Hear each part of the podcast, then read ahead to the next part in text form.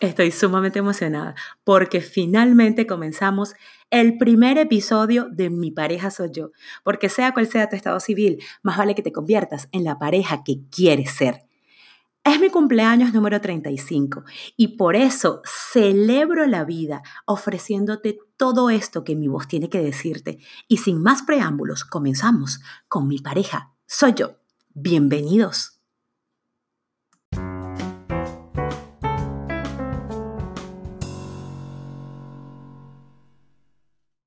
Después de haber vivido una separación tormentosa y una relación bastante tóxica, la verdad, me di la tarea de profundizar sobre temas como el amor, la pareja, el compromiso, el matrimonio y el duelo. Bueno, sí, empecé a estudiar el duelo y el matrimonio justo después que me divorcié. Y después de convivir y conversar con centenares de mujeres de culturas diferentes, me di cuenta de que tenemos muchísimo miedo a conectarnos con nosotros mismos. Hay que comenzar diciendo la verdad. No existen parejas felices. Existen personas felices haciendo pareja. Mi satisfacción, mi paz, mi autorrealización solo me pertenecen a mí. No puede venir absolutamente nadie a aportarme algo que me corresponde a mí. Nadie va a venir a salvarte de aquel castillo donde tú te imaginaste. Solo tú puedes salvarte de esos rollos mentales que solo tú tienes. Nadie viene a salvarte. Grábatelo. Solo viene alguien a acompañarte en tu camino. Pero solo puedes acompañarme si vas en la misma dirección que yo. Es como lógico, ¿no? O sea, ¿cómo alguien te va a acompañar si no va para el mismo lugar donde voy yo? Es que no tiene sentido. No hay manera de que alguien te acompañara si no van al mismo destino. Y es que se supone que si vamos en la misma dirección es porque compartimos valores, creencias, bueno, aunque pudieran ser distintas en forma, pero en fondo se complementan. Es muy raro ver que dos personas que van, están construyendo una pareja, no tengan el mismo destino. Y es entonces allí donde tú entiendes por qué las relaciones afectivas fracasan. Y es que a veces nosotros no nos enamoramos de la persona íntegramente, nos enamoramos de la idea que nosotros tenemos de esa persona o realmente la idea de que nosotros tenemos del amor. Desde que estoy en este maravilloso mundo de ser una mujer soltera, con autoconocimiento, con autorrealización y que vivo escarbando en mi mente y en mis conocimientos y conociéndome, yo descubrí que no hay manera de que yo pueda conseguir la pareja ideal si yo no soy la persona ideal. Es decir, la pareja siempre viene a mostrarte lo que eres tú. ¿Cómo es eso?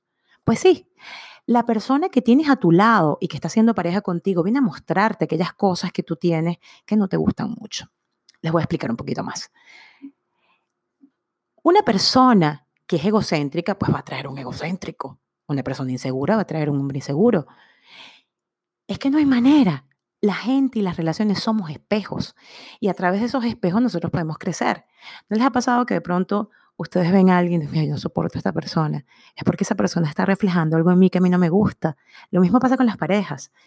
¿Cómo es posible que nosotros encontremos personas que necesitan sanar lo mismo que nosotros? Es que es increíble. Cuando esa persona y tú entienden lo que vinieron a aprender y tienes esa lección aprendida, ese es el checklist. Bye bye. No lo vuelvas a ver nunca más. Es que es tan increíble. Sabes lo que pasa que tú puedes haber vivido 10 años con esa persona. Tú te pudiste haber convertido en la pareja ideal o el florero ideal, como lo llamo yo. Y va a llegar un día en que tú vas caminando por la calle y tú te vas a encontrar el tipo ese o la tipa esa que era tu novio. Y tú sabes qué va a pasar. Te lo vas a encontrar de frente. ¿Y tú sabes qué va a pasar? No va a pasar nada porque ya no tienes nada que aprender de esa persona. Tú vas a caminar para adelante y tú vas a seguir con tu pecho adelante y metiendo la barriga, porque es que no hay nada que aprender allí. Esa persona hay que agradecerla, hay que honrarla, hay que darle el puesto que tiene en tu vida, porque si no lo haces, mi amor, te lo vas a conseguir otra vez y nosotros no volvemos o no tenemos ganas de volver a encontrarnos en el ex.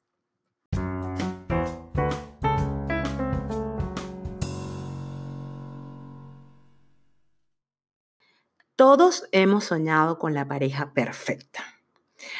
Ah, esa historia rosada que nos han contado desde niños, desde Disney y esas películas románticas de Hollywood. Bueno, ya Disney está comenzando a escribir otras historias como Valiente, que es mi favorita, además es pelirroja y tiene el cabello rizado. No sé si ella lo tiene como yo o yo lo tengo como ella. Pero realmente nosotros sabemos que la vida real no es como Hollywood y no es como Disney. Nosotros sabemos que la vida real está muy lejos de ser una vida de princesas y de castillos y de cosas perfectas y maravillosas y de ese hombre que va a llegar a darte un beso y van a ser felices por siempre.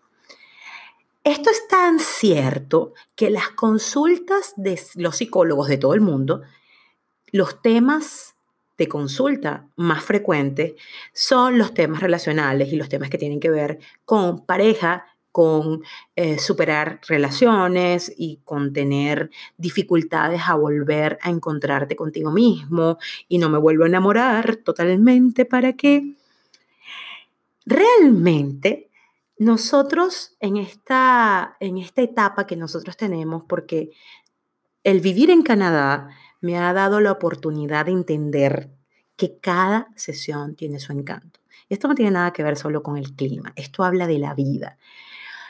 Hay una sesión de invierno en la que tú vives con unas particularidades, ¿no? Eh, tienes que estar más abrigado, pues tienes que estar más en la casa, pues tienes que cuidarte. Bueno, en este país el invierno llega hasta menos 40, pero es particular el cuidado, la comida que debes comer, las actividades que debes hacer. Son muy distintas a las que se hacen en el verano, son muy distintas a las que hacemos en el otoño y son muy distintas a las que hay en primavera. Entonces, si tú, querida amiga oyente o querido amigo oyente, estás atravesando por la sesión de la soltería, entérate que solo es una sesión que comienza y termina. No la satanices. Yo sé que en la sociedad hay muchas personas que satanizan la soledad, pero ¿para qué estás utilizando tú tu soledad? ¿Para qué estás usando tú tu sesión de soltería? El cuerpo de verano lo tienes que hacer en el invierno es que no hay manera de que tú te conviertas en el cuerpo de la playa si tú no te preparas unos meses antes, unos años antes. Este tiempo de soltería es el tiempo de siembra, el tiempo donde tú vas a construir y vas a sembrar realmente lo que tú quieres. Siembra, Lugdari, siembra. Así me decía una persona que quiero mucho y que tengo en mi vida y me decía, si en este momento tú no siembras, en el futuro tú no vas a tener una buena cosecha. Y recuerda que cosechamos y recogemos el doble de lo que sembramos y hasta más.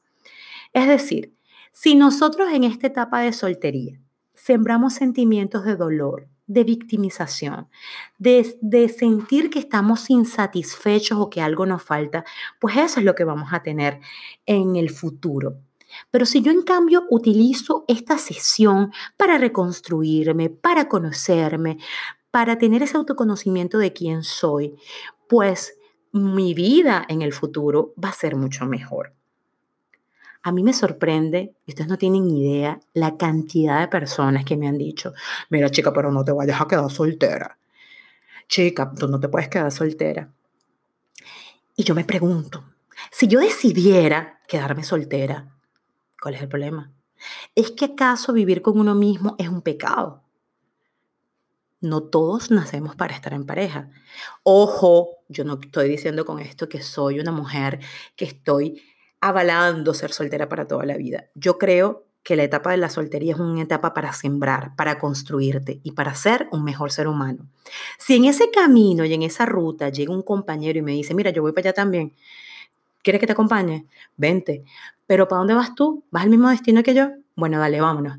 Pero si ese hombre no va para el mismo camino que yo, pues no tiene sentido que me acompañe, porque renuncio a la idea de estar arrastrando a alguien, renuncio a la idea de ser la mamá de un hombre. Yo no nací para tener, ser la mamá de un hombre, yo nací para ser la mujer de alguien. Porque como dice mi querida y respetada amiga, actriz, Mimi Lazo, nosotros no nacemos para, bueno, no soy feliz, pero tengo un marido. No seré feliz, pero tengo marido. Nosotros nacimos para ser felices.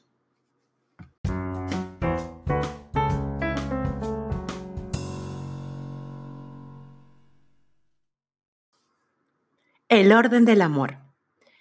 Yo empecé con Maricondo, con esto de ser minimalista y de sacar en tu casa, de tu casa lo que tengas sin usar por más de seis meses. Pues si ya tienes seis meses o un año que no lo usas, pues significa que no lo necesitas. Solo vivir con lo necesario. Ser minimalista te evita tener cosas que no necesitas y de esta manera mantener un orden en tu casa y no perder tiempo ordenando cuando realmente puedes utilizar ese, o ese, ese tiempo para hacer cosas más productivas. Y yo pienso que esto tiene un efecto maravilloso en tu casa, pero lo tiene aún más en tu mente. Cuando tú sacas de tu mente lo que no te sirve, rencores, resentimiento, rabia, culpabilidad, victimización, ese, ese drama que nos montamos en la cabeza, pues nosotros le damos la cabida a nuevos sentimientos y nuevas cosas maravillosas que pueden venir a llenar nuestro corazón. El orden del amor. Esto me golpeó y me dio una cachetada literal. Esto lo descubrí leyendo un libro de Daliana Montero que se llama Todo lo que las madres deben saber de sus niños pequeños. Y ella en este libro habla de algo que yo jamás había leído, y es el orden del amor. Para nosotros poder amar y poder construir relaciones sanas, necesitamos respetar el orden. Y el orden del amor comienza por el amor a Dios. Sí, el amor a Dios. Cuando tú tienes la capacidad de amar al Todopoderoso y a una fuerza superior que tiene mucho más conocimiento que tú, que tiene mucha más sabiduría que tú y que es más fuerte que tú.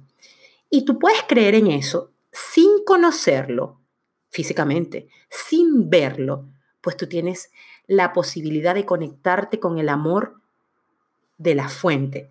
Y ese amor y esa conexión de la fuente es el primer requisito del amor, es el primer escalafón del amor. El segundo escalafón del amor es el amor a sí mismo. Y ojo, no vayas a pensar que el amor a sí mismo tiene que ver con ser egocéntrico, porque cada vez que yo digo que hay que amarse a sí mismo, la gente, ay, pero es que vas a caer en el egocentrismo. No tiene nada que ver con el egocentrismo. El amor es la valorización que tú te das como ser viviente, como criatura perfecta que habita este mundo y como un ser que merece amor, que tiene valores y que es un ser maravilloso, perfecto y que está aquí para ser feliz, no perfecto cuando tú entiendes que tú tienes luces y tienes sombras, porque absolutamente todos tenemos luces y sombras, y va a ganar dentro de tu ser, en ese boxeo, en ese ring de boxeo, como lo llamo yo, de los miedos, aquel deportista o aquel boxeador que tú alimentes más, el bueno o el malo, tus luces o tus sombras. Si tú te das valor como ser humano, es decir, tú entiendes que tú eres un ser perfecto, que tienes ojos, que tienes manos, que tienes unos pies para caminar que tienes la decisión y la fuerza de cambiar tu vida. Y tú empiezas a entender que tú eres un ser perfecto, criatura perfecta de Dios, y empiezas a amarte, pues ya ese orden empieza a florecer. Es que hasta la Biblia lo dice. Ama a tu prójimo como a ti mismo. La Biblia no dice ama a todo el mundo y bueno, si queda amor, te amas a ti. Y bueno, si quieres amas a Dios. No, hay un orden todo en la vida tiene un orden y es importante respetar este orden. Amar a Dios, amarse a sí mismo. Y el tercer escalafón es el amor que tenemos hacia los demás. El amor que tenemos hacia los demás y no solo aquellos que nos caen bien, es ese amor que tenemos por el mundo entero. Pero solo podemos amar a los demás cuando nosotros limpiamos ese closet y sacamos todas esas cosas, ese closet mental, y sacamos todas esas cosas que ya no nos sirven y que votamos y agradecemos. Entonces, para nosotros poder amar, nosotros tenemos que respetar el orden del amor.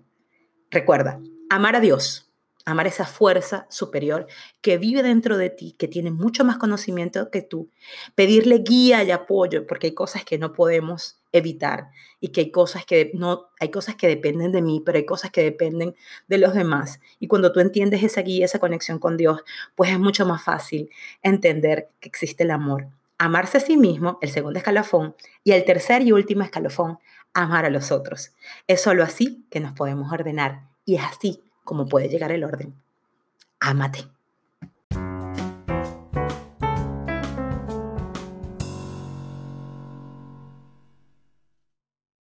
Yo sé que el tiempo de espera no es fácil.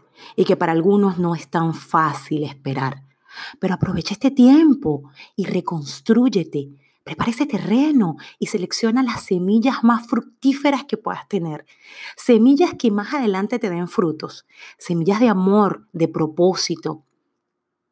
Semillas que más adelante verás esos frutos y te dirás, wow, gracias a Dios vive una soltería con propósito. Sé tu principal admirador o admiradora. Tú no necesitas que nadie venga a decirte lo que tú eres. Tú necesitas reafirmártelo todos los días. Pedir ayuda celestial, pedirle ayuda a la naturaleza, escuchar ese ser superior que llevas dentro de ti y que lleva años tratando de hablarte y tú haciendo todo el ruido para no escucharlo. Si te abandonan, abandónalos tú también. Hay gente que te abandona y tú estás sufriendo y llorando porque ellos se fueron. Bueno, abandónalos tú también, pero desde tu mente. Prohíbete sin pensar en algo que no te sume. Yo te voy a contar un secreto. Cada vez que viene el pensamiento a alguien que yo no quiero tener en mi vida, le digo, chao, te vas de aquí, fuera, porque no te quiero en mis pensamientos. Y de esta manera hago que mi mente esté limpia y sigo este método de ser minimalista mental me respeto, me corrijo y si me caigo, ¿sabes qué? O no pasa nada. Corrijo, salgo adelante, meto mi barriga y sigo caminando derechito. Y yo entiendo que hay gente que se va y eso está bien, porque cuando alguien se va, Dios me va a poner y la vida me va a poner a alguien mejor. La vida es muy corta para andar lamentándome del pasado, cuando hay tanto presente y hay tantas cosas maravillosas por vivir. Una persona con propósito, un soltero con propósito, una soltera con propósito, entiende que hay situaciones que no puede controlar y que hay cosas que no dependen exactamente de mí, pero lo que sí depende es construirme a mí misma. Eso sí depende de mí. Y eso es lo que voy a hacer yo todos los días de mi vida, construirme a mí mismo, tratarme a mí mismo. Decía Sócrates que el secreto para cambiar está en enfocarse, está en enfocar toda, toda, absolutamente toda la energía en no poner atención a lo viejo, sino a construir lo nuevo. Yo te lo repito. Decía Sócrates que el secreto para cambiar está en enfocar toda, absolutamente toda la energía en no poner atención a lo viejo, sino en construir lo nuevo. Así que construyete y sal adelante. Yo me prometo cortar cadenas, me prometo ser feliz.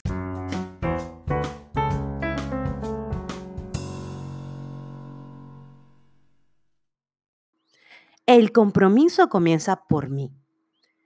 Soy capaz de comprometerme contigo porque antes tengo un compromiso por quien soy yo, con mis valores, estoy comprometida con mis principios, con algunos que puedo negociar, pero hay otros que no son negociables. Y yo tengo un compromiso establecido antes de conocerte, mientras te conozco y, y durante toda nuestra relación. Yo estoy comprometida con mi paz, ese compromiso de vivir conmigo y de tenerme todos los días de mi vida está siempre marcado por ese compromiso que yo puedo tener conmigo. Y es que si yo no estoy comprometida conmigo, yo no me puedo comprometer con absolutamente nadie. Eso es como, como lo vimos en, la, como el episodio anterior que estábamos hablando, eh, el fragmento anterior que estábamos hablando de amarse. Pues puedes amar a los demás porque te amas a ti y puedes amarte a ti porque amas a Dios. Entonces, si alguno de esos tres escalafones te falla y si alguno en un, momento de la vida te dice, sabes que yo no te amo, bueno, no pasa nada, muchas gracias por no amarme, porque yo me amo. Y además Dios también me ama. Es decir, yo tengo recursos que me permiten continuar viviendo si tú no me llegas, si se te ocurre no amarme o, o tú decides no amarme. Es decir, si nosotros mantenemos compromiso y amor propio, podemos sobrevivir a rupturas y a, relaciones que de pronto eh, no eran lo que o, se convierten en lo que nosotros no esperábamos. Vivir la estación en la que estoy con la tranquilidad de saber que todo es temporal. Todo es temporal. Todo. Hasta nosotros tenemos un tiempo establecido en este mundo terrenal. Entonces, si nosotros nacemos, nos desarrollamos, nos reproducimos si, si queremos y morimos, la vida es así, son estaciones. Esta estación que estoy viviendo es temporal, sea cual sea la que estás viviendo. Estás en una etapa de enamoramiento, esa etapa también es temporal, querido y querida. Nada es para siempre, nada es definitivo. Los cambios pueden ser dolorosos, pero por favor, claro que sí. Pero lo más doloroso de la vida es quedarte donde te sientes miserable. Entonces, ¿qué prefieres? ¿Vivir un cambio doloroso que te transforme o quedarte allí en un lugar donde, bueno, sí, estás bastante cómodo, pero estás teniendo un dolor profundamente eh, fuerte todos los días de tu vida? Entonces, bueno, hay que aceptar que los cambios son dolorosos, pero eh, siempre o por lo general nos traen un aporte importante si yo tengo los ojos bien abiertos para verlo. Quien es fiel en lo poco merece la grandeza. Si tú tienes un carro chiquitico en el cual tú le eres fiel en el sentido de que lo tienes bien lindo, este, pagas tus tickets cuando de pronto te estaciones en un lugar que no es, estás al día con todo lo que tiene que ver con mecánica, bueno, probablemente ya tú estés listo para comprar tu mejor carro o estés listo para, para tener una responsabilidad más grande. Pero si tú, querida amiga, si tú, querido oyente, no eres capaz ni siquiera de vivir contigo, ¿cómo tú crees que vas a vivir con alguien más? Entonces, quien es fiel en lo poco merece la gloria. Quien es fiel a sí mismo será fiel a los demás. Este tema de la fidelidad es algo que, que, que, que uno dice no puede ser. Claro, si tú eres fiel a quien tú eres, a tus principios, a tus valores, a tus creencias, tú podrás ser fiel a alguien más. Y si no sabes qué hacer, sabes qué, respira. Solo respira. Recuerda que los seres humanos, o nosotros los seres humanos nos relacionamos y nos conectamos más por las heridas que por el amor. Entonces, la tarea de la semana es mirar amorosamente, observar, mejor diría yo, a esta persona que hace pareja con nosotros e identificar desde qué herida la trajiste. Bueno, también puedes hacer el, el ejercicio con el ex verifica, verifica y ve desde qué herida trajiste esa pareja. Y si tú estás recibiendo hoy algo que no te gusta, bueno, déjame contarte que lo que estás recibiendo hoy es lo que tú crees que te mereces. Hasta aquí el capítulo de la primera temporada de Mi pareja soy yo. Eh, te recuerdo eh, que puedes suscribirte también escribirnos al correo electrónico mi pareja soy yo arroba gmail.com y seguirnos por, bueno, seguirme por mis redes sociales arroba recocosa por Instagram. Eh, es un honor para mí. Te recuerdo que son 15 capítulos de la primera temporada y posteriormente a eso vamos a, vamos a continuar, pero en esta primera temporada son 15 capítulos. Eh, me siento muy honrada de que me hayas acompañado hasta este punto y eh, te recuerdo que eh, voy a estar publicando todos los viernes. Te agradezco profundamente y recuerda que somos lo que atraemos, atraemos a nuestro semejante y si tú te quieres convertir en una pareja ideal, más vale que te conviertas en la pareja que quieres ser. Mi nombre es Lugderi Giselle Tobar y esto fue el primer episodio de la primera temporada de Mi pareja soy yo, la histoire d'une femme célibataire a Montréal. Te agradezco y nos vemos en una próxima edición de Mi pareja soy yo.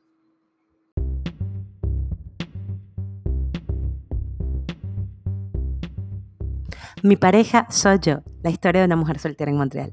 Recuerda suscribirte para que puedas recibir los próximos episodios y darle clic a la estrellita para que lo, lo adjuntes como tu favorito.